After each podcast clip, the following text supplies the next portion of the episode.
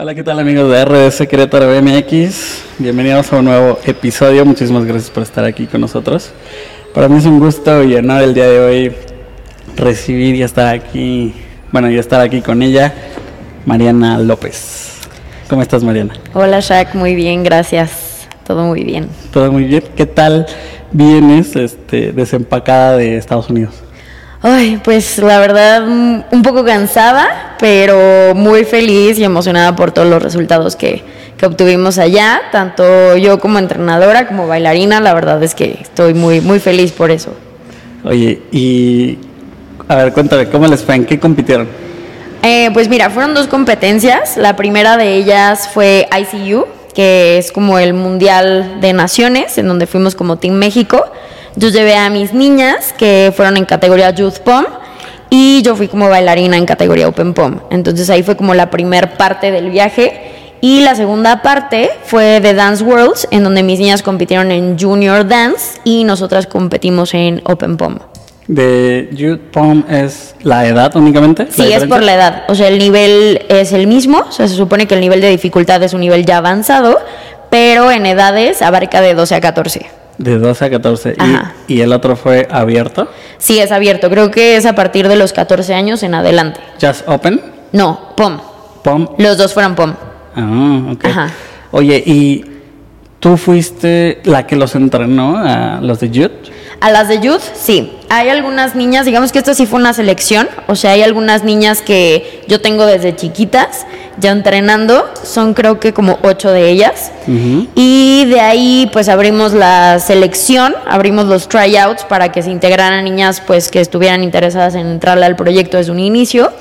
Y pues tenemos niñas de Celaya, de varias academias, y también tenemos niñas de otras academias aquí en Querétaro. Órale, qué padre. Oye, ¿y los tryouts por ejemplo, los hacen eh, aquí en Querétaro o en dónde los hacen? No, fueron aquí en Querétaro. La primer parte de los tryouts fue hace un año, creo, sí, hace un año, en julio, con la intención de ir a The Dance Worlds. Entonces, a través ya como del tiempo en la temporada, pues la vida nos fue llevando al ICU. La primera vez que participamos en ICU como selección mexicana fue en septiembre en el campeonato virtual. Em, ahí igualmente pues nos fue bastante bien, obtuvimos medalla de bronce. Y ya después de eso pues continuamos con el proyecto, fuimos a diferentes eventos para poder conseguir nuevamente el pase como selección mexicana. Y pues otra vez lo, obtuvimos, volvimos a abrir estos tryouts en enero. Vinieron las niñas, algunas eh, nos mandaron una audición por este video. en enero de este año. Ah, sí, sí, sí. Y ya de ahí pues iniciamos el proyecto, iniciamos la selección para ya poder ir en abril todo esto, pues el entrenamiento físico ya con la selección del equipo ya armado, pues yo lo ponía. Y también la coreografía que presentamos allá es totalmente mía. Qué padre. Sí. Eh, está, suena, suena muy interesante. ¿Cómo es el proceso, por ejemplo, que, que ustedes pasan para poder ir a competir a un international, pues? Uy, es, todo un proceso porque... Digo, no sé cómo sea. Sí. Eh, de ese lado, digo, lo he sufrido de este lado eh, en la parte urbana, pero no realmente no conozco cómo sea de qué lado se ha parecido. En cuanto al POM, ¿no? ¿Te refieres? Sí, Como a todo. Bueno, si quieres en POM y ya después lo demás. Pues mira, en los tryouts nos fijamos muchísimo que tengan, obviamente, número uno, pues el nivel y la experiencia, ¿no? Eh, ya cuando vemos que tienen el nivel técnico, pues obviamente ahí ya partimos de ver que eh, tengan todos los elementos, por ejemplo, de giros, de saltos, acro. Y ya cuando una vez tenemos el equipo formado, pues obviamente de mi parte, como entrenadora y coreógrafa, pues tiene que haber toda una planeación de los días que tenemos de aquí a que sea el mundial. Y como justamente es una selección y tenemos gente de muchas partes de Celaya y de Querétaro, pues los únicos días en los que nos podemos ver son los fines de semana.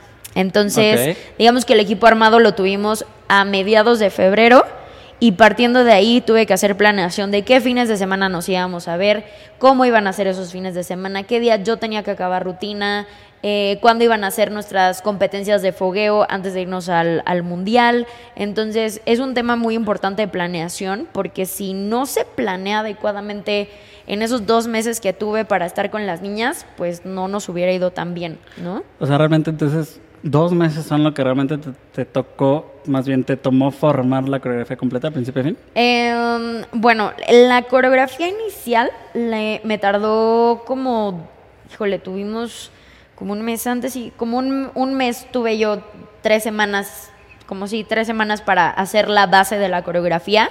La primera vez que la presentaron fue en este campeonato virtual, en el campeonato mundial de ICU, pero fue virtual en septiembre. Y ya con eso, pues yo vi que sí funcionaba, que no, hice muchas modificaciones de formaciones, transiciones, y ya de ahí como que ya la rutina se fue formando.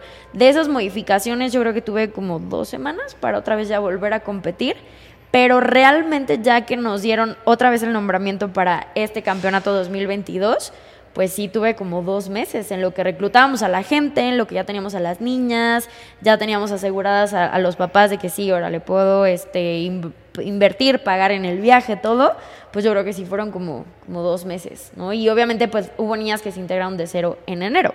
Entonces, no sabían Sí, la claro. coreografía y fue como enseñarles todo, reestructurar, que ella sí tiene el elemento, que ella no, entonces pues sí fue como empezar de cero, o sea, fue menos tiempo el que se tuvo. Suena, suena muy parecido, un poco complicado yo diría. Y Sí, más en dos, en dos meses. Eh, y luego, o sea, en, en fines de semana entrenas, dices, viernes, sábado y domingo, o Mm, viernes no, es sábado y domingo. Y normalmente los sábados, pues sí, era de que de 9 de la mañana a 6 de la tarde. Igualmente los domingos era tiempo completo, sábado y domingo. Eh, al inicio la verdad es que la carga física era mucho mayor, o sea, sí las traía así de que rapidísimo, haciendo las cosas y otra vez, otra vez, otra vez, mucha repetición. Es muy complicado tener una selección de niñas de otras partes, o sea, que no las tenga como todos los días. Sí, claro. Sobre todo también para las formaciones. O sea, en cuanto a spacing de la rutina, creo que ese fue un punto como, pues, una deficiencia de nuestro performance, porque, pues, sea, está muy difícil, eh, a pesar de que nos veíamos los fines de semana, pues las niñas como controlar el- el- las formaciones, transiciones, era como, la verdad, sí era un tema.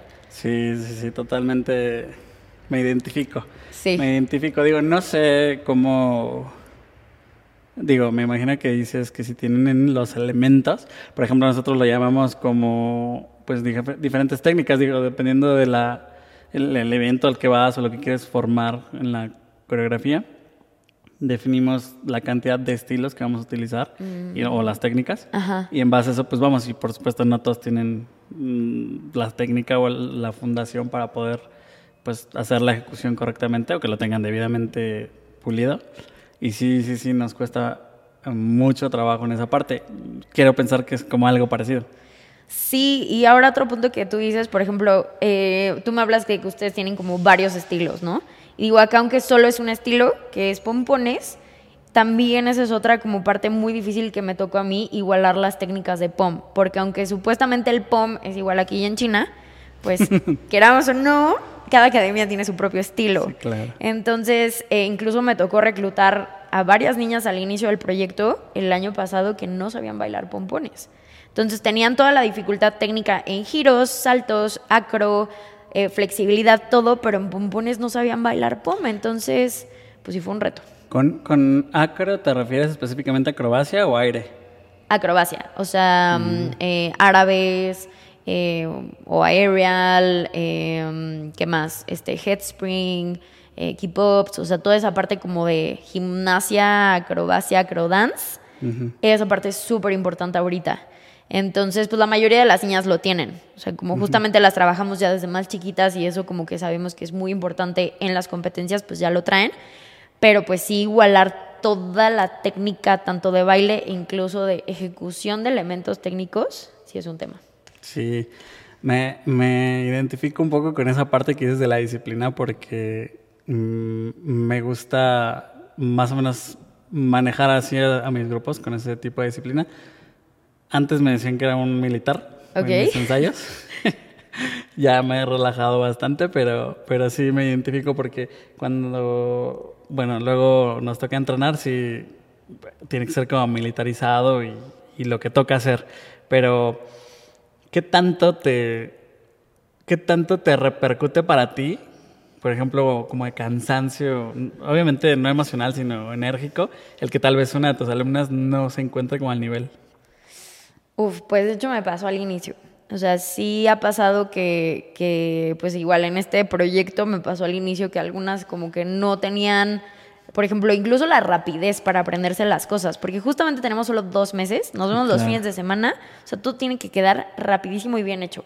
Entonces había veces que yo ya me iba así rapidísimo y algunas aprenden más lento o se tardaban más ejecutando las cosas o no les salía, entonces era como, ah, tenía que tener paciencia, número uno. Y número dos, también confiar en ellas, porque si tú como entrenador le transmites tu estrés y el enojo y, todo como, pues sobre todo el estrés, la niña se va a triple estresar, no le va a salir y todos vamos a estar estresados y no va a funcionar la cosa, ¿no?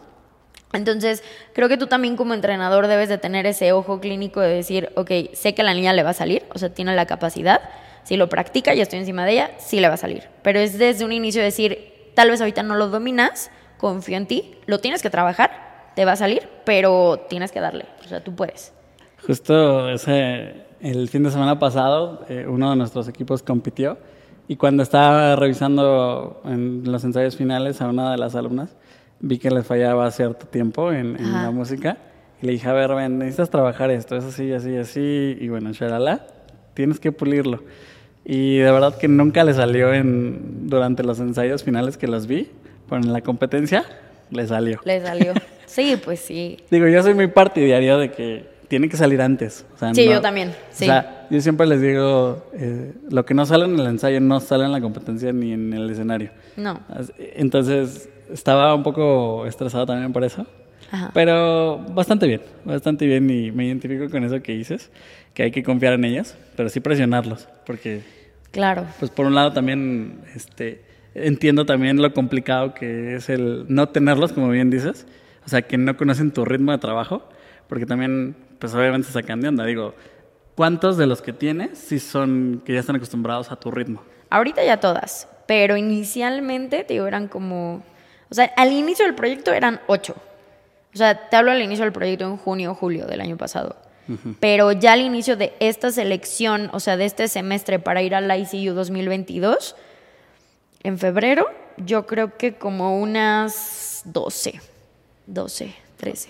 ¿Y en el, es, el grupo total son 12 o son 12 las que estaban contigo? Son 12, 13 las que estaban conmigo ya antes. ¿Y en total cuántas son? 19.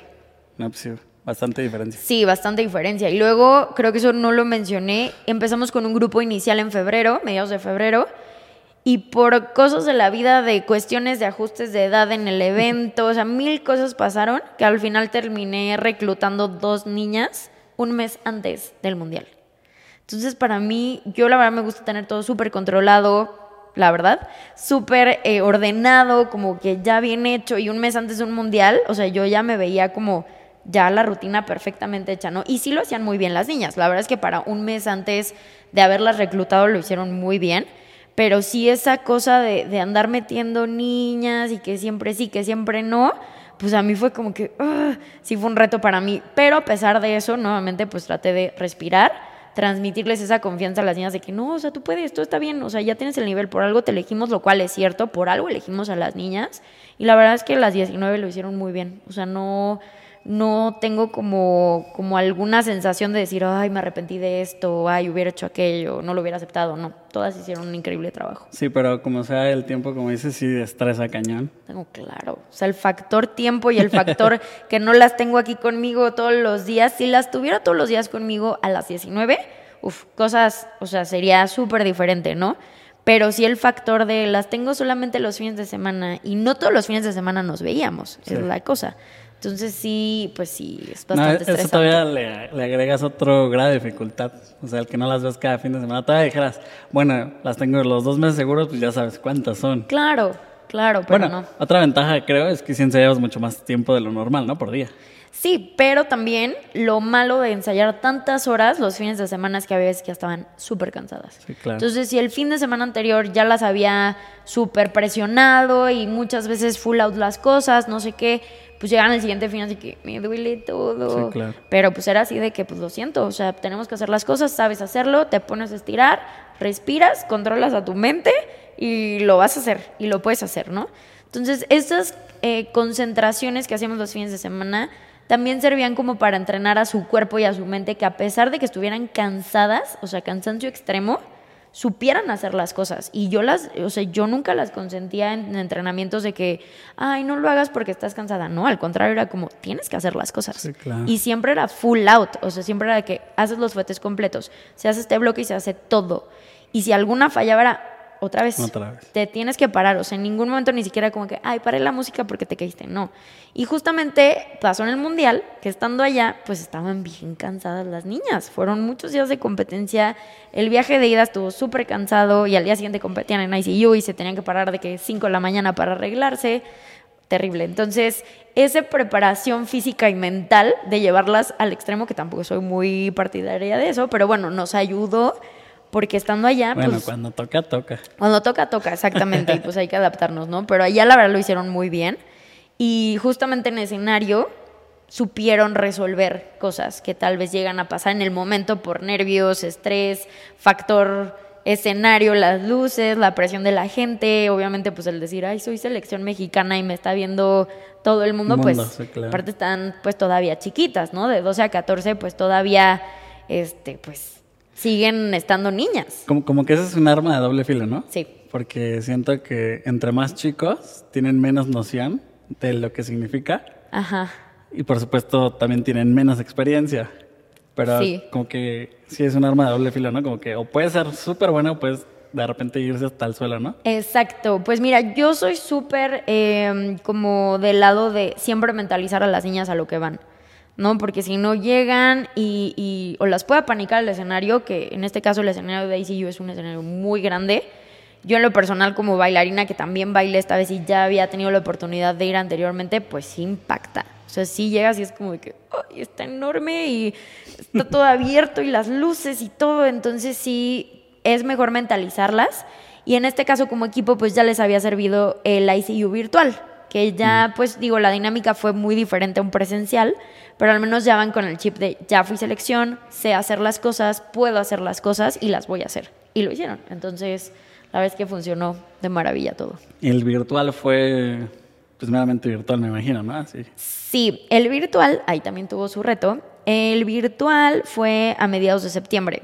Nos pidieron que fuéramos al Comité Olímpico en Ciudad de México, todos los seleccionados y ahí en el CEDOM nos tuvieron concentrados cuatro días. Okay. Entonces, em, digamos que teníamos derecho a tres grabaciones, una por día. Lo teníamos que hacer con una aplicación de la competencia. Okay. Entonces, colocábamos el celular y una vez que ponías grabar, Bye. ya. O sea, si te habías equivocado, te habías caído, ya habías desperdiciado tu grabación del día uno. Mm, okay. Entonces, tenías tres oportunidades, una por día.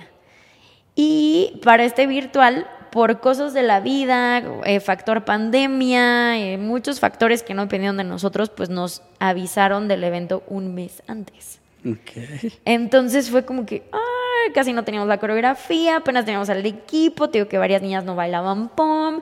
Entonces fue así como que ah, tuvimos que meterle velocidad, meterle presión. Y, y, pues eso fue como el reto, ¿no? De un mes para sacar una coreografía nivel mundial y la presión de te están grabando, o sea, es un nervio muy diferente grabar una em, competencia virtual a estar en presencial, o sea, también aunque sea virtual es un reto. O sea, pero, sea, ¿la sacas antes o en el momento? ¿Cómo? Cuando te están grabando. O sea, sí la preparas para grabarla. Sí. Ah, ok, ok. Ajá. Como que de repente te entendí que en ese momento tenías que sacarla. No, no, no. o ah, sea, preparaba, o sea, en ese mes que tuvimos, ah, preparamos toda la coreografía, preparamos a las niñas y ya después eh, nos reclutaron tres días, cuatro días en el Comité Olímpico. Entonces ahí era donde se hacían las grabaciones oficiales. Entonces era como que era un espacio, un escenario que nos montaron, era con el vestuario de México y ya pues te colocabas como si fuera competencia. Ahí sí estaban todas las de, toda la delegación mexicana de las otras categorías, tanto de cheer como dance, apoyándote, gritándote, shalala. Y pues era así de que entraban las niñas como competencia y digo, ok, se graba, tan, tan, tan, tan, no sé qué, y ya estaban ahí, 5, 6, 7, 8, play, y ya, era tu grabación del día. Entonces tenías derecho a tres grabaciones una por día, y al final tú como entrenador decidías qué grabación se mandaba ah, al evento. Pero pues obviamente era como de que pues si ninguna grabación te salía, pues ya era como elegir la menos peor. Sí, claro. Y en este caso, pues el día uno hubo una caída. el día 2 o otra caída. Entonces ya era como que pues tenía que ser la del día 3. Pero las niñas estaban muy cansadas y lo hicieron muy bien y se quedó la grabación 3. Siento que cuando, cuando entrenan cañón, o sea, entra el desquite de la memoria muscular. Claro, sí. Pero siempre y cuando obviamente el entrenamiento previo haya sido correcto. Exactamente. Si no, obviamente no va a salir. Claro, la memoria muscular es vital, pero es hacerla, como tú dices, de manera correcta. Porque si estás entrenando y estás practicando el error, pues eso es lo que vas a hacer en escenario, ¿no? Entonces también va ligado de esta memoria muscular el saber recuperarte de las cosas. Si tú estás entrenando y ponemos la música y de qué hora le va este bloque o toda completa y fallaste en tus giros y tú te acostumbras a recuperarte o que sea un entrenamiento y volver a, o sea, a agarrarle a la rutina, pues eso si te llega a pasar en escenario tú vas a hacer como cómo recuperarlo, ¿no? En cambio, si te acostumbras a parar o de que, ay, bueno, pues es un entrenamiento y te llega a pasar eso en escenario, o sea, yo te lo digo por experiencia que sí te quedas parado. O sea, sí, es como que, ay, ¿y ahora qué sigue? Ya como que te tardas un rato, ¿no? Entonces es por eso que es súper importante enseñarles a las niñas lo de la memoria muscular. Fíjate que ahorita que mencionas eso, a nosotros luego nos pasa que, o sea, el nivel que se está manejando o que se busca es muy alto. Y yo les explico a, mis alumnos, por ejemplo, que cuando estamos trabajando de esa manera es inevitable que cuando alguien se equivoca se nota muchísimo porque el nivel que se está buscando pues es obviamente mucho. Y como todos están presionando para llegar como a ese nivel pues es muy claro y muy notorio cuando alguien realmente se equivoca. Entonces como que a pesar de que seas muy bueno bailando haces un error, haces un trayecto erróneo, eh, algún apoyo mal colocado, no lo sé, X situación, se nota. Entonces, como que el nivel, el grado de dificultad es muy elevado en cuestión de no te equivoques realmente, porque no te equivoques, se va a notar cañón. yo siento que más o menos es algo, algo similar. Digo, acá por el, tal vez el estilo, que no, no sé si todo sea muy lineal allá o no, pero al menos nosotros acá en algunos pasos tienes como la oportunidad de que si tienes colmillo puedes corregir. Es de la misma forma ya, porque yo no soy tan experto en, en Dance, pero digo, obviamente lo he visto mucho tiempo, pero no conozco tanto, ¿no? Ajá. No, pues mira, en específico en POM todo es muy lineal, todo es muy robótico, o sea, sí hay academias y hay entrenadores y coreógrafos que tienen un estilo como más libre, o sea, sí permiten que haya bloques, y de hecho no está mal, que haya bloques como más libres en cuanto al torso, en cuanto a los brazos, pero en sí, o sea, el, POM original, o sea, POM Technique, es súper lineal todo, es súper lineal. Entonces, si te llegas a equivocar, te llega a suceder algo, o sea, hasta en eso, en la experiencia, tienes que saber cómo recuperarte que no se note. Ahora, algo aquí, un punto muy importante que dijiste, una rutina entre más limpia esté, pues obviamente si hay un detallito personal, pues va a destacar más, ¿no? Entonces digo, es una ventaja y desventaja el tener una rutina tan limpia.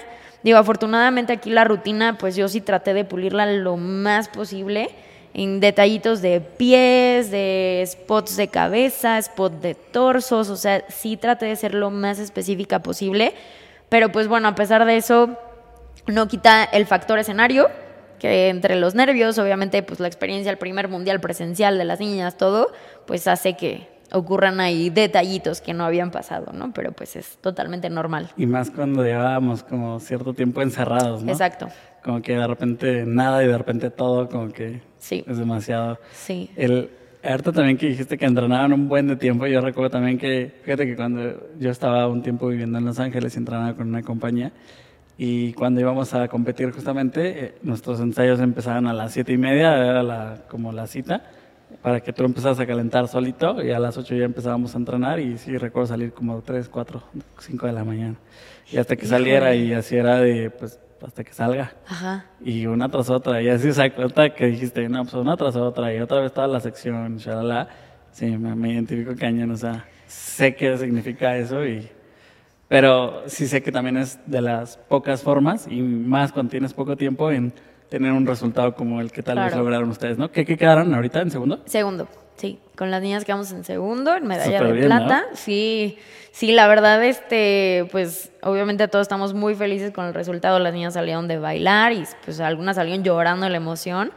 Este, obviamente yo como entrenadora y coreógrafa, pues sí, sé que ocurrieron detallitos que tal vez no pasaban. Pero solo tú lo sabes. Solo yo lo sé. Y además, o sea, es, es muy impresionante que a su edad, o sea, hayan logrado todo esto, ¿no? O sea, el ir al mundial, el plantarse ahí, el, el defender el, el, el nombramiento de México, eso, wow, mis respetos para, para las niñas, ¿no? Está, está, la verdad es que está bien padre eso y de alguna manera el gobierno las apoyó o algo así o nada. Am, no, creo que no. No, creo que no hubo como apoyo, la verdad lo desconozco. Según Sí. yo no hubo como apoyo. Eh, nin- ninguna historia tan diferente que a nosotros también nos pasa lo mismo, nunca, apoyo, nunca hay apoyo. Sí, es, es triste, es triste, la verdad, pero pues con más razón, o sea, es, es mérito y aplauso doble para las niñas y obviamente los papás, que también, no, pues los papás, mis respetos, y los que viven en Celaya, que, que hacíamos las concentraciones acá, pues era levantarse una hora y media antes, venir hasta acá, eh, las niñas también llegan bien cansadas, pero en ningún momento se pusieron pretextos. O sea, en ningún Sí. momento, la verdad es que yo estoy muy agradecida tanto con papás como con las niñas porque fueron súper constantes, fueron súper disciplinados, nunca faltaron a los entrenamientos, nunca fue como que, ah, estoy cansada, o incluso hasta que, o sea, me tocó veces que las niñas se sentían mal, pues de cosas de la vida, ¿no? Este dolor de panza, dolor de cabeza, lo que sea, o el cansancio mismo, iban a entrenar. Y sí me decían, oye, me siento mal, pero hacían las cosas. Sí, claro. Entonces eso para mí es muy, muy valioso. La verdad es que sí estoy muy agradecida. Yo creo que sí, sin lugar a duda, los papás a esa edad toman un papel súper importante, pero, por ejemplo, ¿tú cómo equilibras la parte de...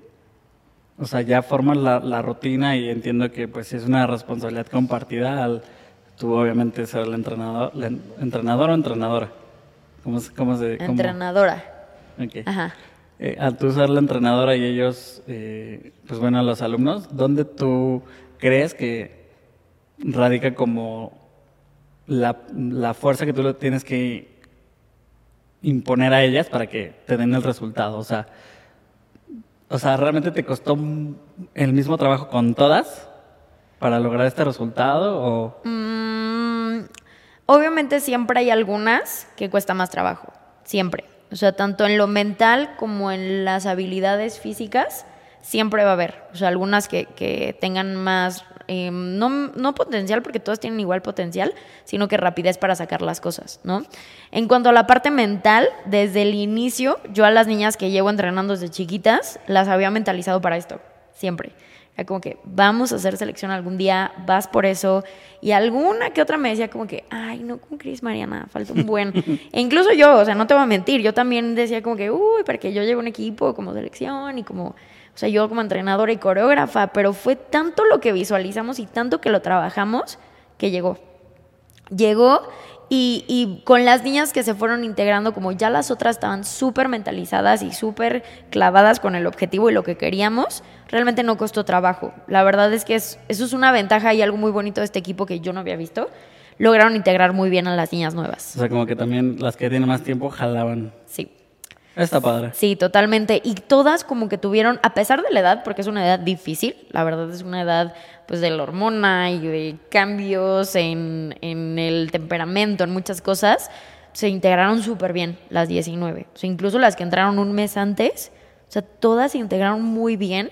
Y yo es algo que no había visto ni como bailarina ni como entrenadora, porque siempre que se hacían grupitos, obviamente al inicio pues sí estaba marcado que las de Celaya, las de acá de claro. Querétaro, las de acá de Querétaro, pero luego, luego se, se hicieron el match y ya todas estaban súper mentalizadas. Pero eso es algo que también yo todo el tiempo era constante en los grupos de WhatsApp, en los mensajes personales que les llegaba a enviar, eh, en los entrenamientos, todo el tiempo era, o sea, ser constante con la mentalidad y con la disciplina que querían ellas. Ok. Eso, eso Sí. creo que es parte fundamental. Es, por eso te decía que responsabilidad compartida. Por lo mismo, ¿no? Porque tienes que tú estar ahí, pero también ellas tienen que impulsar. Claro. Cuando tú decías hace rato que por algo fueron elegidas, o sea, las elegiste tú y quién más. Em, pues Karen, que es la directora de la Academia de TDS, Villa. ella también tuvo, sí, Karen Villa, tuvo eh, parte como del proceso obviamente de selección, pero la decisión final la tuve yo. O sea, porque era como de que obviamente las dos calificamos. Bueno, la primera parte del- de las audiciones mm, la segunda parte, o sea, ya en enero, febrero, que formamos esta segunda parte del equipo, ya ahí las califiqué yo. Ok. Y obviamente yo era como que veía incluso audiciones presenciales y por video, veía a las niñas el ejecutar las cosas. O sea, yo también me daba cuenta como de que, ok, tal vez este elemento no le sale al 100, pero yo calculaba si le va a salir. No le va a salir. O sea, veía que tantos tenía la fuerza, la técnica, y pues todas las elegí porque sabía que lo iban a sacar. Y al final lo sacaron. Y había niñas que obviamente les costó más. Tengo una chiquita que, que la he felicitado muchísimo porque al inicio llegaba y me acuerdo que hacía su, su árabe, su aerial, su vuelta de carro sin manos, y se caía. Se caía y se caía. Y eso es un elemento que pedí requisito de todas, porque hay una aerial grupal. Mm, ya. Entonces se caía y se caía. Yo no le decía nada, pero ella sabía que lo tenía que sacar. Sí, claro. Y lo sacó. Y ahorita lo hace así de que parada, pum, lo saca. Entonces, eh, creo que obviamente también ayudó mucho que el equipo, en lugar de como ver feo a la que no le salía, decir, ay, no le sale, o hacer caras, o reírse, o sea, se animaban entre ellas. Y era como que, oye, necesitas ayuda, en que te ayudo. O sea, como que hubo mucho de que necesitamos sacar esto, vamos a apoyarnos todas. Eso ayudó bastante al, al proyecto. Siento que eso está bien padre. Por ejemplo, yo también luego en las clases lo que hago es que eh, la gente cuando nosotros hacemos grupos es una, dinámica, es una dinámica un poco diferente, o bueno, no sé cómo la manejan, pero nosotros enseñamos la coreografía y después hacemos como una selección de grupos para que pasen y obviamente pues se vea la apreciación ¿no? de lo Claro. que se enseñó. Pero mucha gente cuando pasa a bailar pues es el nervio Claro. en los grupos finales. Y entonces yo lo que siempre he tratado de, de hacer aquí es que vean al público como, o bueno, a sus compañeros como un apoyo más, o sea, como, no como un, me va a juzgar, me va a ver en qué me equivoco. Por supuesto. Sino que, pues al contrario, o sea, realmente está para hacer equipo. Sí. Y yo creo que esa mentalidad, o sea, es como la que tiene que cambiar porque mucha gente sí entra súper nerviosa. Digo, indudablemente yo creo que siempre va- uno va a entrar nervioso al escenario, Sí. pero creo que suaviza y mejora esa percepción, que, que- o sea, sobre todo para tu proyección escénica, Claro. que veas el público de esa forma, ¿no? Como que es tu apoyo incondicional. Digo, por supuesto, al ver a los otros equipos en una competencia, pues obviamente no vas a visualiz- a visualizar, eso, pero, pero bueno, si Sí lo vas ayuda. practicando, claro, ya como que lo traes ahí súper pulido, ¿no? Sí, digo, bueno, aquí era la misma coreografía que siempre veíamos, por lo mismo que pues íbamos al mundial y teníamos nada más que presentar una coreo de POM, pero sí también hacíamos esa parte de los grupos. Había veces que pasábamos, no sé, la parte de que, ok, ahora van a pasar las que hacen el combo completo de fuetes. Entonces pasaban de que 10, ¿no? Y ahora lo que yo hacía mucho era trabajar en parejas. Entonces era como tal, te pones con tal, fulana, te pones con fulana. Entonces se ponían juntas y la que estaba sentada tenía que dar correcciones tanto buenas como mejorar. Entonces ahí las niñas entre ellas también se apoyaban, o sea, las que estaban sentadas era como que venga, como en las clases normales de pues, Sí, claro. normales de, de técnica o de coreo que, que tomamos o como tú me dices, y eso también les ayudó muchísimo como a corregirse entre ellas, entre ellas cachar los detalles del coreo y obviamente hacer ese como team bonding entre todas de pues llevarse bien y ver que no pasa nada. Sí, como que es- ese tipo de dinámicas genera mucho el pues que convivan, ¿no? Y que Sí. se lleven súper bien porque for- fortalece, ¿no? Como la, la amistad en ese momento, Sí. ¿no? También. O sea, Sí, como que solidifica. Está, está, está bien padre eso. Y a ver, y tú también fuiste a competir en abierto de POM. Sí. ¿Cómo estuvo eso? A ver, que también tú eres seleccionada, ¿no? Sí, yo soy seleccionada. Ahí yo no era la entrenadora y solamente yo era bailarina. Era el mismo evento. Las niñas bailaron eh, un miércoles y yo bailé jueves y viernes. O sea, para las niñas fue final directa y para nosotras grandes fue semifinal y luego final. Y ahí, pues la verdad es que todo O fue... sea, en- perdón, semifinal y luego, luego final o al o siguiente. o- No, no, no, las niñas era solamente un día de baile. O sea, Ah, solamente ok. bailaban una vez, o sea, por eso ya era como final directa. Y ya, si se habían equivocado o algo no les había salido, pues ya este, pues ya, así se quedaban, sí, ni hablar. Y con nosotras las grandes sí tuvimos un día de semifinal y al día siguiente las finales. O ¿Eran sea, bailamos dos veces. Eran, creo que como 20 equipos, más muchos casos, sí. Sí, en la categoría de las niñas eran como 8 y con nosotras grandes sí éramos como, no, no tanto, como 15, sí, 20, no, no estoy tan segura de cuántos éramos. Y ya, pues el primer día seleccionaban creo que los primeros 10 y ya pasábamos al día de las finales. Entonces, en esta competencia, tanto en ICU como en The Dance Worlds, pues solamente seleccionaban, o bueno, más que seleccionar, mencionaban a los tres primeros lugares. Entonces, para pasar al podio, para pasar a las medallas, pues era tercer lugar, media bronce, segundo plata y primer lugar oro. Entonces, aquí en este caso, pues quedamos en cuarto lugar con, con el baile de pues POM, Open POM, las grandes, y no ganamos medalla. Pero a pesar de eso, pues yo la verdad me siento muy tranquila, muy satisfecha con el trabajo que hice eh, con, con las niñas y con mi equipo. Sí fue un súper reto en el viaje, porque fue un mismo viaje de todo. Entonces tenía que cambiar el chip de entrenadora y luego, luego así on-off, bailarina. Mm, Y todo lo tuve que súper organizar desde antes para ver en qué momento las niñas estaban conmigo, en qué momento estaban con Karen, que al inicio me apoyó en el viaje, eh, sobre todo cuando bailé, cuando ya tenía que bailar, cuando yo las iba a recoger. Entonces era mucho así de, ah, o sea, nunca paré en el viaje, pero la verdad es que sí estoy muy satisfecha con los resultados. Oh, ¿Y el coach es este Rich? Sí, es Ricardo Platas. Ricardo Platas. Ya lo conozco desde hace como unos 17 años. Wow, ok. Sí, bastante. Somos viejos amigos. Ok, sí, bastante. Sí. Me cae muy bien, Rich. Es muy bueno. Es muy bueno. Sí, es, es muy lindo. ¿Cómo es, como, cómo es entrenar? Ya, ¿De qué rango de edades son en tu categoría o en tu grupo? O sea, en mi equipo, Ajá. uf, pues mira, como todas son universitarias, todas están más chiquitas que yo. Yo estoy en maestría, sí, yo soy la grande vieja del grupo. Yo no dije nada. No, bueno, pues te lo comento, ¿no? Porque luego sí me dicen como, no se te nota, pero pues no, la verdad es que yo soy la grande del grupo. Casi todas están en el rango de 18 a, creo que la más grande después de, de que yo estoy, creo que tiene 23. Y luego sigo yo con 27 años. Entonces, o sea, pues en el escenario me ves chiquita y pues entre todas pues no se me nota tanto, espero todavía, pero sí este, pues es un rango de niñas universitarias. O sea, yo entré a la náhuac por la maestría y por cosas de la vida me fui atrasando y pues por eso ahí este, tuve este año de oportunidad de bailar. eterna. Se le- no, no, no, ya, ya, ya, queremos acabar la maestría, ya, ya solo nos falta la tesis, pero ya al menos en materias ya terminé. Y, y, pues bueno, ese es el, el rango de edades. ¿Cómo es entrenar en Ajá. ese grupo? Pues es muy diferente en algunas cosas porque pues a pesar de que todas, no, no, no diferente, o sea, más bien la palabra es, es algo muy bonito porque a pesar de que son niñas más chiquitas que yo, o sea, incluso algunas tienen edad de niñas que yo entrené en mis primeros años como coach, o sea, Sí. algunas podrían ser mis alumnas perfectamente.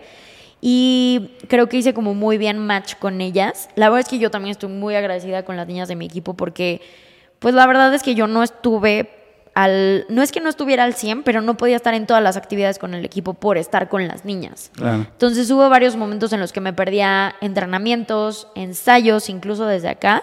Y obviamente yo hacía todo por compensar por mi parte personal, para que cuando estuviera con ellas no se notara ni se sintiera la diferencia.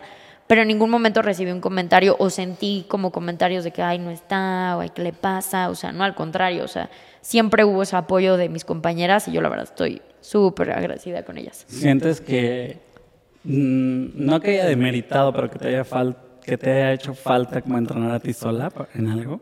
Mm, no. bueno, me hubiera gustado tener más tiempo para yo poderme entrenar como más personalmente. Ujú.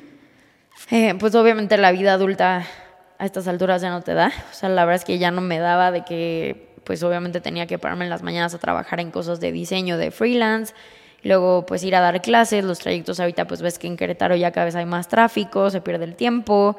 Entonces había veces que era como que, ah, o sea, a pesar de que sí hubo varios eh, entrenamientos que fui muy regular en la náhuac, pues yo quería como más. O sea, creo que también eso siempre nos pasa, ¿no? Que queremos como más, como que decimos, bueno, pero pude haber hecho esto, bueno, quería más esto. O sea, yo en el camino te puedo decir que di mi máximo. O sea, en ningún momento fue como de que, ay, no quiero entrenar, bueno, no voy a entrenar. Sí, claro. En ningún momento. Y cuando estaba ahí trataba de estar al 100. Pero sí, o sea, personalmente me hubiera gustado no tener tantas actividades responsables de adulto como era antes, eh, como para enfocarme. Eso ya es imposible. Pero pues sí me hubiera gustado. Eso Sí, creo claro. que es lo que me hubiera gustado más. Fíjate que ahorita que estabas diciendo eso me identificó porque cuando yo estoy también entrenando en la compañía, Ajá.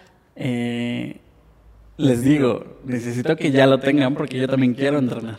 Claro. O sea, sí en ocasiones tengo como asistentes, Ajá. pero no es lo mismo. O sea, por supuesto que pues el ojo que uno tiene, digo, no por ser vanaglorioso, pero pues por algo traes esa experiencia, ¿no? O sea, Por porque no es lo mismo Sí. que tú lo hagas a que lo haga alguien más.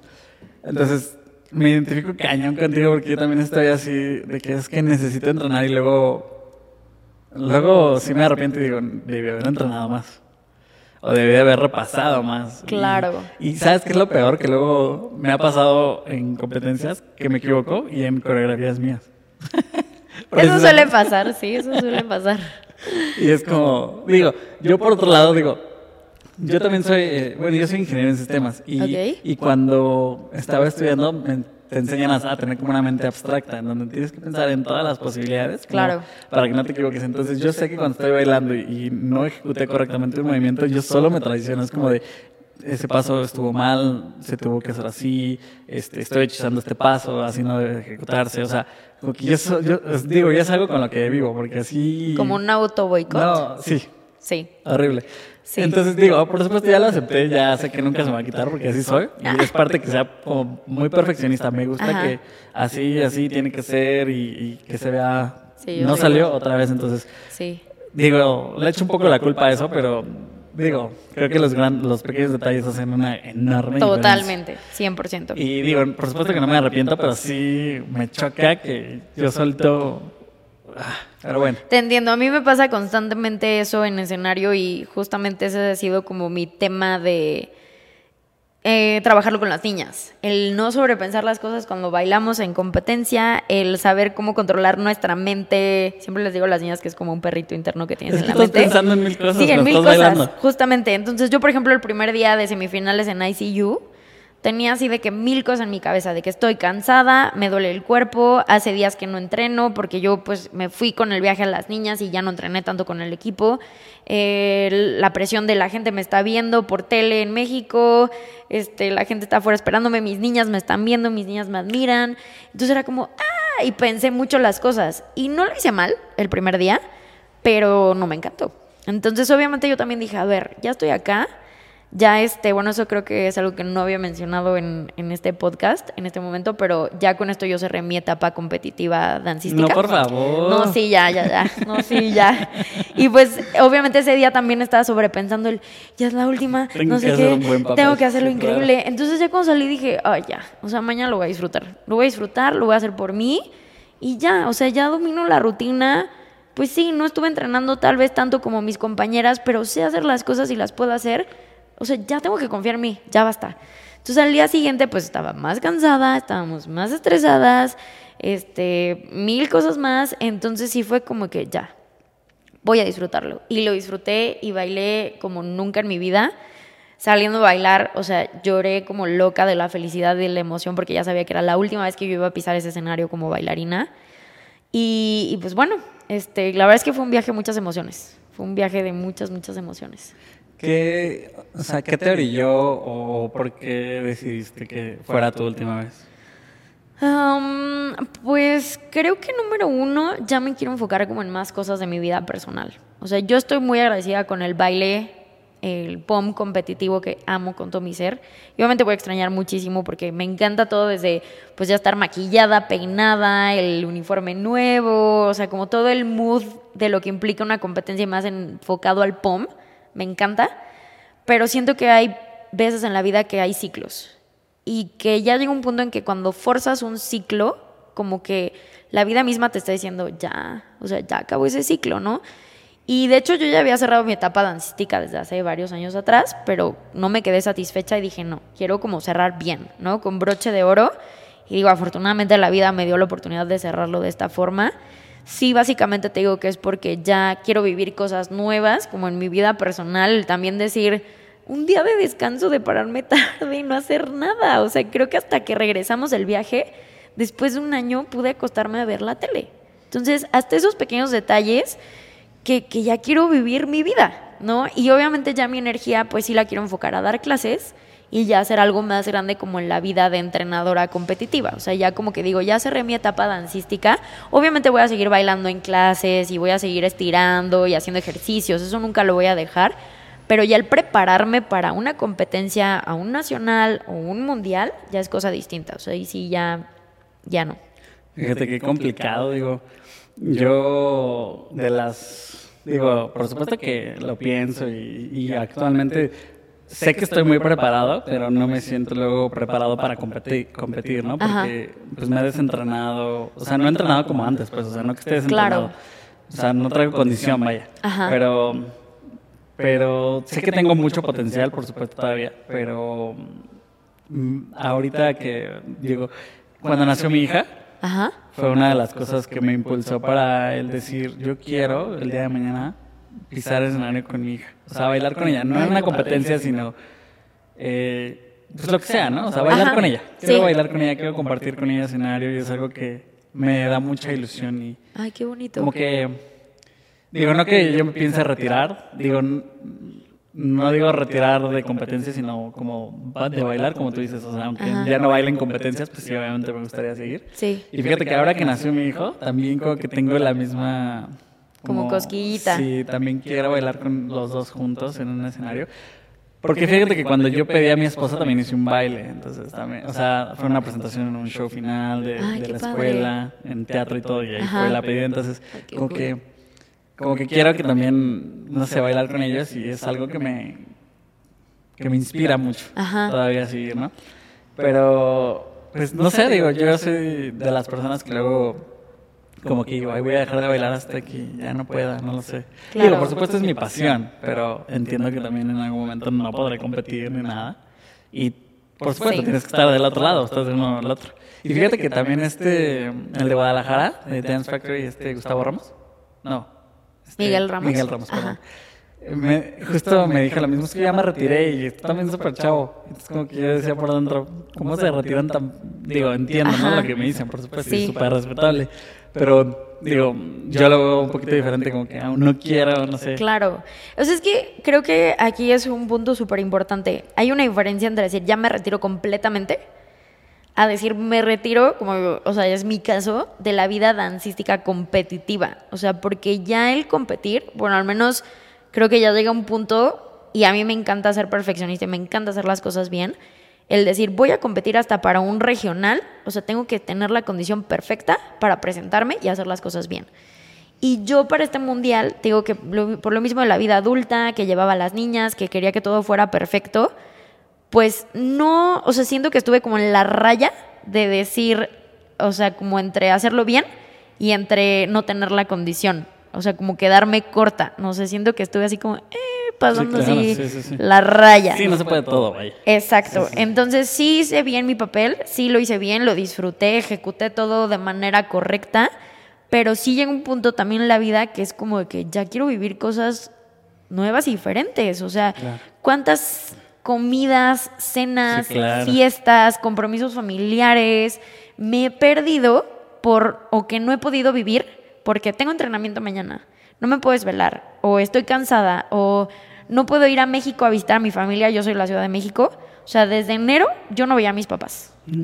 Entonces, esas cosas es como que ya, o sea, quiero, quiero vivir otras cosas, ¿no? Y, te digo, yo no voy a dejar el baile, porque el baile pues es parte de mí, me encanta dar clases, y yo en mis clases me encanta ejecutar, ¿no? O sea, la verdad es que me encanta como el decir, a ver, véanme, o sea, lo quiero ejecutar así, ¿no? Véanme qué bonito baile. Véanme qué bonito baile. no, me encanta. Y, y de hecho, bueno, aquí les doy clase de jazz y técnica, pero me encanta ir como otras academias y dar masterclass de POM. Me encanta. O sea, y, y de, de, yo, pues eso mismo, el poder ejecutarlo. Y eso nunca va a cambiar. O sea, tal vez en algún punto, pues sí, le pediré a alguna de mis niñas maravillosas de que, oye, ayúdame este, de monitora y haz tú las cosas o lo que sea, ya cosas más complejas que yo no puedo ejecutar. Pero pues no, o sea, es que la vida competitiva sí te manda mucho tiempo. Es, mucho tiempo, es mucho desgaste emocional. O sea, si tú ahorita me dices, Mariana, ¿qué crees? Hay una competencia en donde es el Nacional Maravilloso de México, pero vas a tener que entrenar, no sé. De 12 a 12. Sí. seis, no, menos, seis horas sábado y seis horas domingo. Yo digo, no, estás loco, vaya, ya no puedo. No, o sea, y otra cosa también es que ya mi cuerpo está cansado. O sea, ya mis rodillas ya es como que ya, o sea, me piden un descanso de tanto otra vez, otra vez, otra vez, otra vez, otra vez. Y, y, ya es algo que yo ya me había puesto desde hace tiempo, o sea, el decir, a ver, Mariana, ¿hasta cuándo ya? O sea, ¿hasta cuándo? ¿No? Y la verdad es que también pues es eso, como ya te hablo más de ego, de bailarina, de decir, me quiero retirar, pues bien, con broche de oro. Me quiero retirar, o sea, que, que no tanto que la gente, o sea, porque pues finalmente eso se olvida y la opinión de la gente pues siempre va a estar y no estar, pero el yo recordar y decir, wow, o sea, me retiré con un mundial. casi, casi, sí. O sea, me retiré así de que, wow, o sea, el, el mejor, la mejor experiencia. ¿no? A, decir, hoy pues ya me retiré así como de que ya bien forzado, este, pues sigo trabajando, ya tengo hijos y todo, pero pues ahí dos, me cayó la tres. No, no, no, no, no. te digo de tener hijos porque pues nosotros las mujeres nos traemos aquí en la panza, o sea, así nos pega. Que bueno, te diré, hay, hay mujeres que han tenido hijos y que siguen bailando y son maravillosas, ¿no? Pero bueno, o sea, yo ya la verdad es que, o sea, así como me enfoqué en mi vida dancística competitiva, súper full de lleno, con todo, así ya quiero vivir otras cosas, otras experiencias que no he podido porque el mismo tiempo que me han demandado pues esto del baile competitivo, pues no he podido vivir. Entonces ya es como que ya, o sea, yo, yo ahorita estoy súper tranquila. O sea, la verdad, obviamente sí me entró el mimi estando allá y te digo que chillé como Magdalena el segundo día en ICU, pero pues no, la verdad es que yo ahorita, o sea, si me dices como que, ay, no te sientes mal, La verdad es que no. La verdad es que yo también, este, en marzo fue nuestro último nacional en Guadalajara. Y pues sí, también me entró la cosquillita, pero sí dije como, ah, Deli, ya, último nacional, gracias. Ya. Sí, indudablemente sí te sigo, cañón, o sea. De hecho, yo en los ensayos he cambiado un poco mi dinámica. Antes también así era de entrenar mucho. Y pues obviamente, pues la vida adulta y las responsabilidades aumentan. Y claro. por supuesto, hay muchas otras cosas. Digo, yo les digo a mis alumnos, todo es importante, o sea, tanto lo que ustedes hacen como lo que yo hago, ¿no? Por supuesto. Precisamente por eso le vamos a, vamos a enfocarnos bien. Los días de ensayo entrenamos como se debe y pues es labor tuya también seguir entrenando, porque pues, si no, no vas a dar el ancho, por supuesto, a lo largo de la semana. Claro. Para que no llegues al otro fin de semana y pues otra vez repasar lo que ya se había corregido y o limpiado, Sí, sí, sí, totalmente. Pero, pero sí, sí te entiendo también esa parte. Fíjate que luego, no sé si te pasa, digo, porque supongo que sí, a todos los bailarines siempre en las fiestas, a ver que baile. O cosas así. Sí. Y, y es como, la, la, gente piensa que uno anda bailando en todos lados y o como que, digo, al menos en lo personal es como cuando salgo de aquí, digo, no porque no me guste, pero cuando salgo de aquí es como, ya no quiero saber nada de baile. O sea, es como, déjenme descansar, déjenme disfrutar, o sea, y la gente, digo, la persona no, me gustaba ni me gusta tanto ir a los antros, ni nada. De hecho, casi no voy o nunca fui.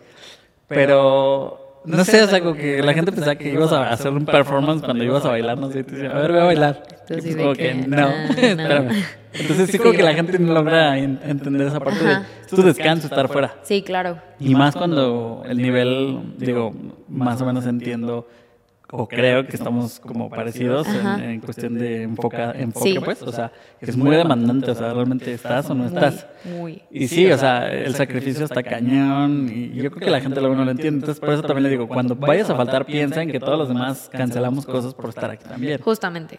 Sí. Y darle la prioridad que se necesita. Y cuando estás aquí, hazlo bien, porque. O luego también cuando están aquí, que no hacen bien las cosas, desde, a ver, piensa que todos los demás lo están haciendo bien y se cansaron más que tú y tú no lo estás haciendo bien, realmente mereces estar aquí. O sea, o sea, como enfócate en lo que tienes que estar enfocado realmente. O sea, si no quieres estar aquí, pues no es obligatorio, ¿no? Es como... Sí, pues es lo que yo siempre les digo a mis alumnas y de hecho cuando doy clases, hagas lo que hagas, da tu máximo esfuerzo. Siempre tienes que hacer las cosas bien, si no, mejor no las hagas. Sí, claro. Este, sí, es súper importante eso. ¿Sabes? A mí también lo que luego me da miedo de decir que me retiro o que solo quiero ser como coreógrafo es que no sé, no sé, yo, yo no sabría cómo explicarles una coreografía que, que yo diseñé. Ok. Es como complicado para, digo, la parte de urbana porque es como mucho feeling, como mucho de que te vean ejecutar. Sí, y como la calidad de movimiento que tiene que tener, o sea para mí sería como súper complicado poder explicar nada de mis coreografías. Digo, no porque mis coreografías son las únicas y las más complicadas, pero sí considero que mi estilo es uno de los, pues sí, más complicados. Sí. Porque finalmente, digo, gracias a Dios me ha tocado, o gracias a Dios o como sea, pero la mayoría de los bailarines de Querétaro son exalumnos míos de hip hop. Ok. Entonces, como esa calidad de movimiento que al explicarles el movimiento y todo eso, se me da como súper, súper complicado. Raro y sabes algo que se me hace bien chistoso, por ejemplo, Miguel me decía, eh, no manches, es que yo eh, la puedo diseñar, la puedo, les digo que lo hagan así, o sea, y yo no bailo y, ellos lo hacen y todo. Y sabes también con quién me pasó, con Lole. Sí, claro.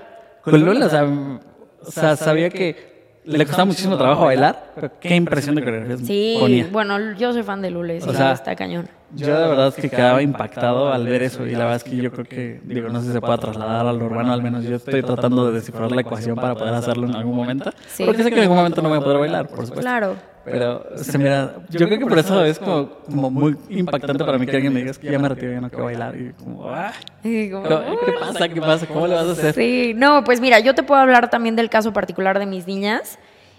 Y pues bueno, ya va- van a escuchar y ya sabrán, ellas ya saben.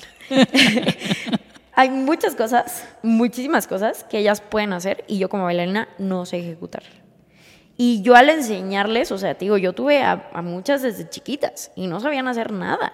O incluso traían mañas de, de atrasadas de otros equipos, lo que sea, que era como que no solamente es enseñarles de cero, es limpiarlas, pulirlas. Y saben hacer un buen de cosas, un montonal de cosas que yo no sé ejecutar, pero yo les enseñé.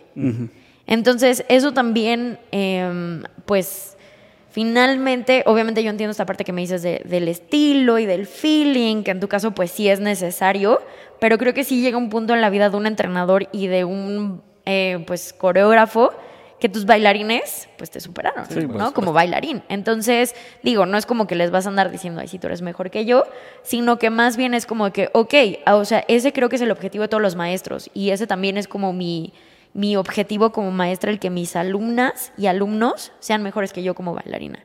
Entonces, ya cuando sea ese momento que ya pasó con mis niñas, ¿y ahora qué sigue? Ahora, ¿cómo las voy a retar? Y yo te puedo decir que ahorita yo con mis niñas de- del mundial, yo no ejecuto ya cosas. Súper raro que ejecute cosas. Por ahí dicen que un buen maestro se define por la cantidad de alumnos que ha formado desde cero. Sí.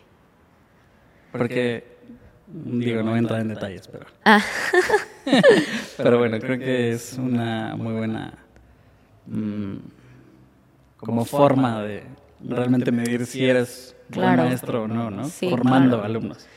sí. Porque la verdad es que luego la gente sí menosprecia el título de maestro, digo, no estoy diciendo que sea el mejor, pero al menos yo siempre trato de que en mis alumnos tratar de romperlos.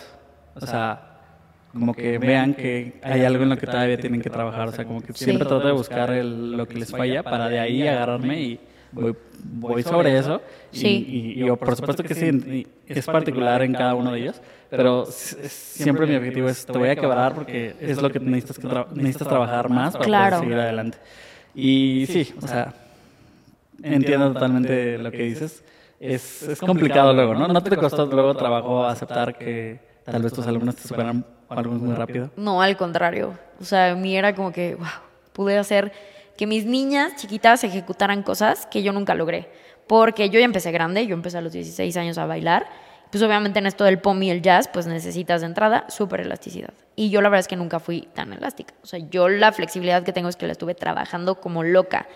Y a ellas era como que, ok, voy a trabajar en ellas lo que yo ya tengo, lo que yo no pude tener y cosas, o sea, como que más grandes. Entonces, cuando yo veía que, que, por ejemplo, yo no tengo espalda, flexibilidad de espalda. Entonces, hay un elemento que me encanta que se agarran la pierna atrás, escorpión o aguja, y estiran la pierna. Entonces, cuando yo veía que lo lograban, era como que, wow, o sea, logré que mi niña chiquita de cero aprendiera a hacerlo y ahorita lo hace súper bien.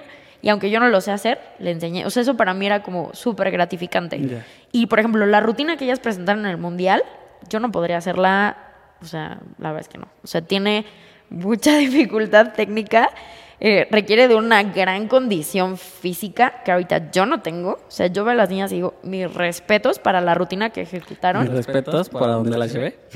la verdad, mis respetos, porque yo no podría ejecutar, o sea, yo la podría ejecutar, yo creo que la tercera parte. Y así de que, oh, sí, ya cansada, claro. o sea, porque todo el tiempo, ya después te, te mostraré el video, o sea, están arriba, abajo, arriba, o sea, está súper activa la rutina. Y, y, pues bueno, yo la verdad como maestra estoy súper, súper feliz y, y a mí es algo que me encanta ser maestra al ver que pues mis alumnos me superen como bailarina. Fíjate que acá en la parte urbana como que es una pelea constante eso, como que Órale. es bien complicado que a mí me costó trabajo aceptarlo, ¿no? Así como ver que digo, no todavía como que a la fecha digo, todavía siento que todavía puedo enseñar, digo, por supuesto que todavía puedo enseñar muchas cosas. Claro. Pero sí el ver a mis alumnos que salen, por supuesto que me da gusto, pero también, también a la vez luego de repente como que sientes, ah, como que No sé. Sí. Pero digo, sea, es por, por cómo nosotros crecimos o por cómo a mí me, me tocó crecer, porque así Sí, era por antes. supuesto. O sea, como que el cambio es el que me costó Ajá. trabajo. Por supuesto, he evolucionado con los estilos y chalala, porque a mí lo que me pasó también es que yo aprendí a bailar también muy chico y, y sabía hacer muchas cosas. Y hasta después con el tiempo que ya pude viajar, shalala, y que me empecé a, como a enfocar ya más en fundación y que empecé a tomar esos con diferentes maestros, como Ajá. que los maestros decían, "Oye, vamos a ver técnica X. Y esta técnica, este paso se llama así. Entonces yo ya me sabía el paso y decía como que ya tenía todo formado en la cabeza, pero todo revuelto y como que en ese momento empecé a estructurar todos los estilos que sabía. Entonces, como que ha ido cambiando mucho, digo, por supuesto, desde de antes, como que no, no saber mucho, ahora que hay muchísima información y que, o sea, está cañón, digo, por supuesto que toda evolución Sí, es para por bien. Pero sí, a mí en la persona me costó trabajo luego mucho aceptar que mis alumnos eran mejores luego. Ok, no, pues sí, creo que igual y es como tú dices, como el proceso que tuviste antes. Y digo, aquí la verdad es que algo, o sea, que, que ahorita dijiste como que me quedé pensando, por ejemplo, en este mundial que mis niñas bailaban y luego yo bailaba, o sea, mis niñas saben perfecto que yo en gimnasia no doy una, porque no me gusta, porque me da miedo y porque no. Entonces yo, por ejemplo, en mi rutina con las grandes de bailarina ejecutaba menos cantidad de elementos de dificultad técnica en la rutina, pero lo que hacía, uff, o sea, yo me sentía así, wow, en escenario yo me enfocaba en proyectar, en disfrutarlo, o sea, como en muchísima actitud.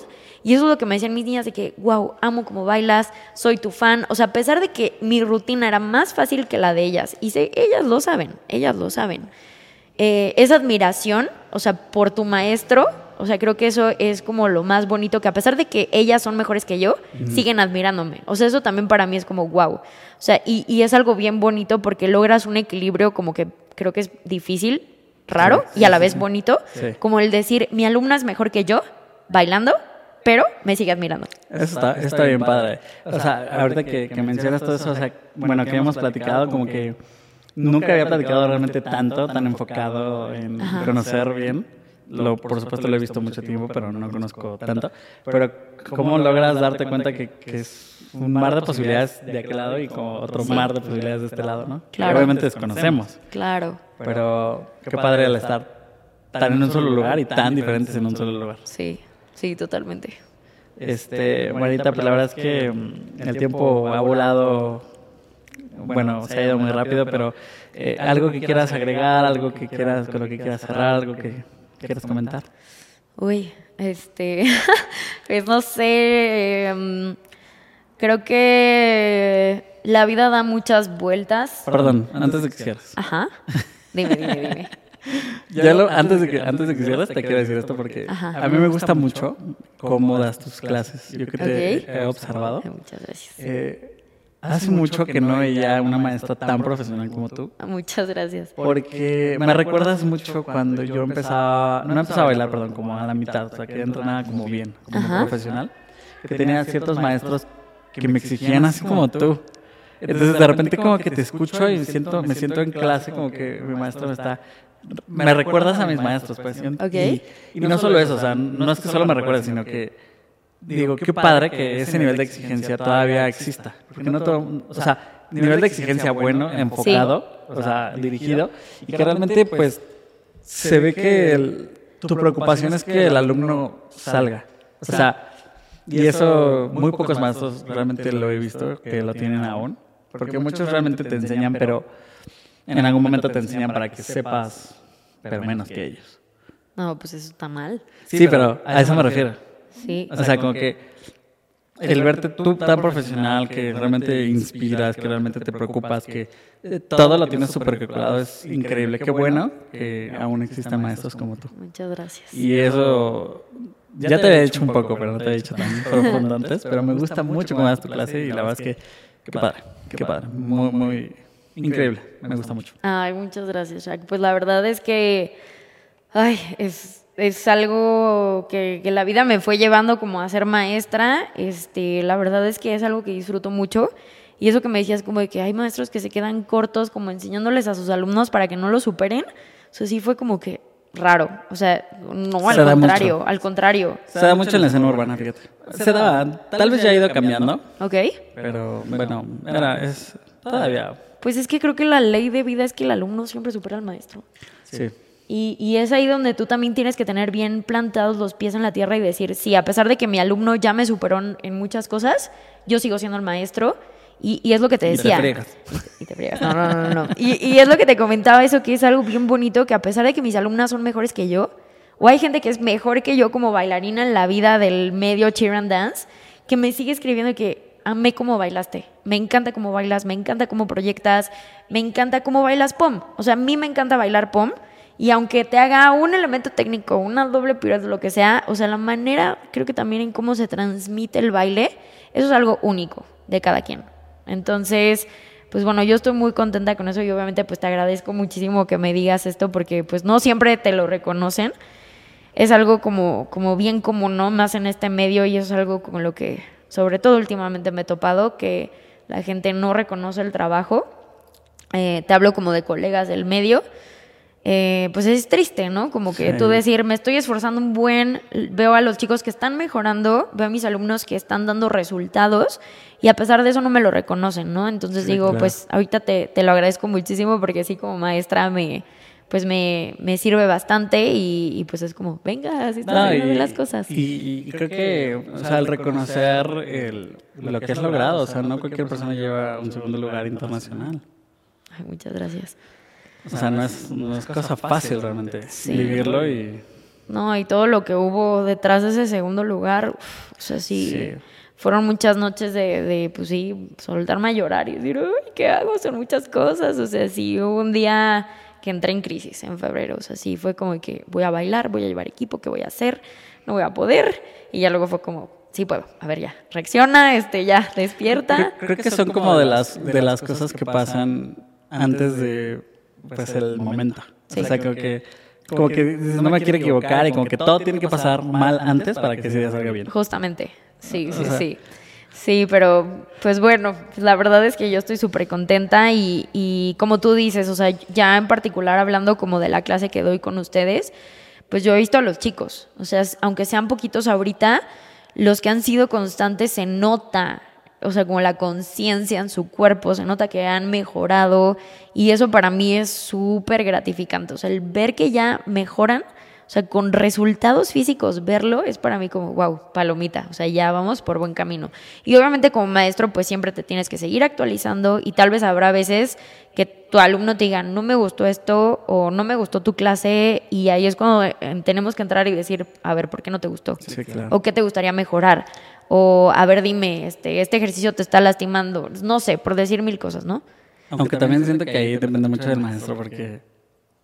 O sea, hay maestros a maestros, o sea, maestros que van, dan su clase esperando solo un pago, van otros que, digo, no tiene nada de malo esperar su pago, pero lo que me refiero es dar tu clase bien.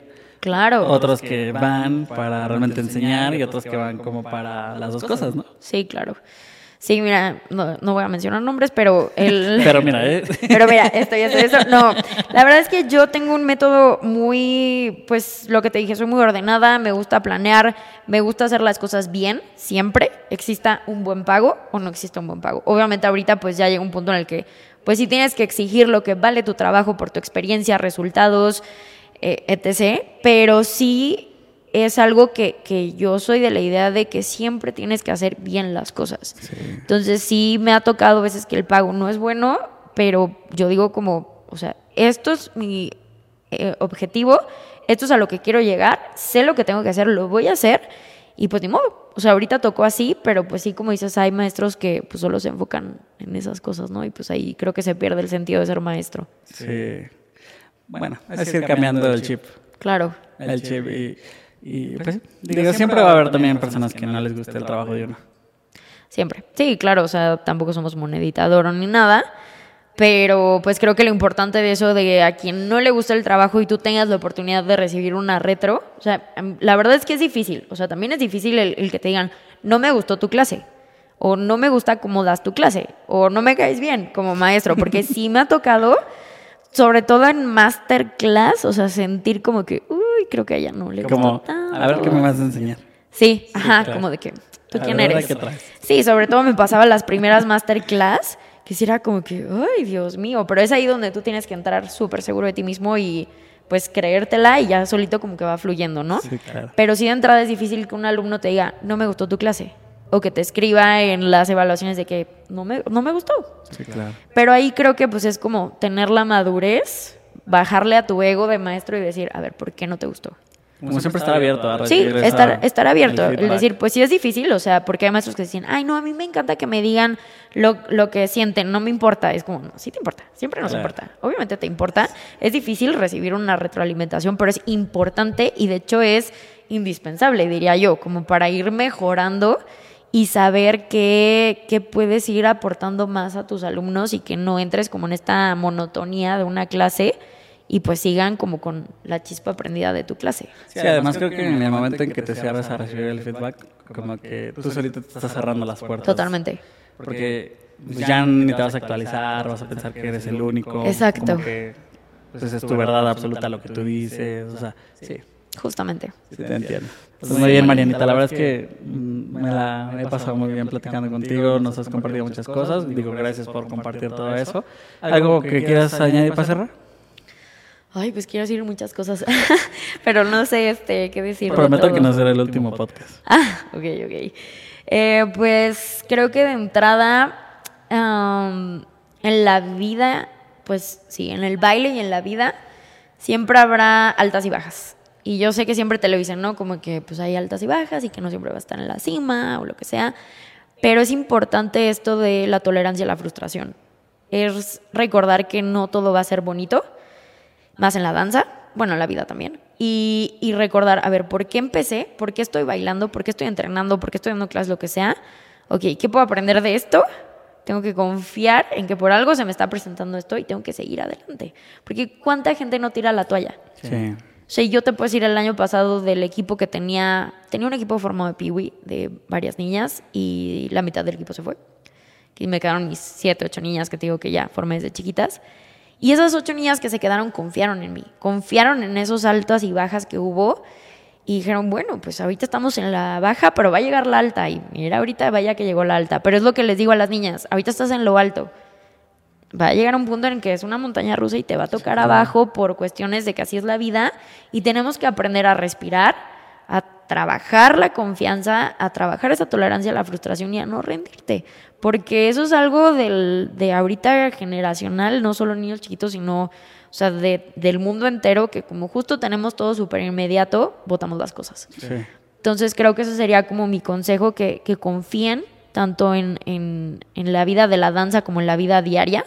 Si algo te llega a suceder, que sea como que "Uf, respiro, sí me echo mi lloradita, siempre les digo a las niñas, échate tu lloradita, pero ya después actívate, ocúpate en lugar de preocuparte y pues a darle a lo que sigue. Nosotros lo llamamos disfruta tu proceso. Sí, es eso.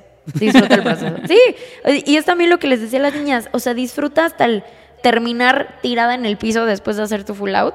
Porque después vas a extrañar eso. Y es lo que ahorita extrañan las niñas. O sea, es como que extraño los entrenamientos, no sé qué. Entonces, pues es parte de, eso es parte del proceso. Yo luego les digo a las alumnas, eh, piensa que ahorita, esta última vez que vas a bailar, es la última vez que bailas en tu vida. ¿Así lo bailarías?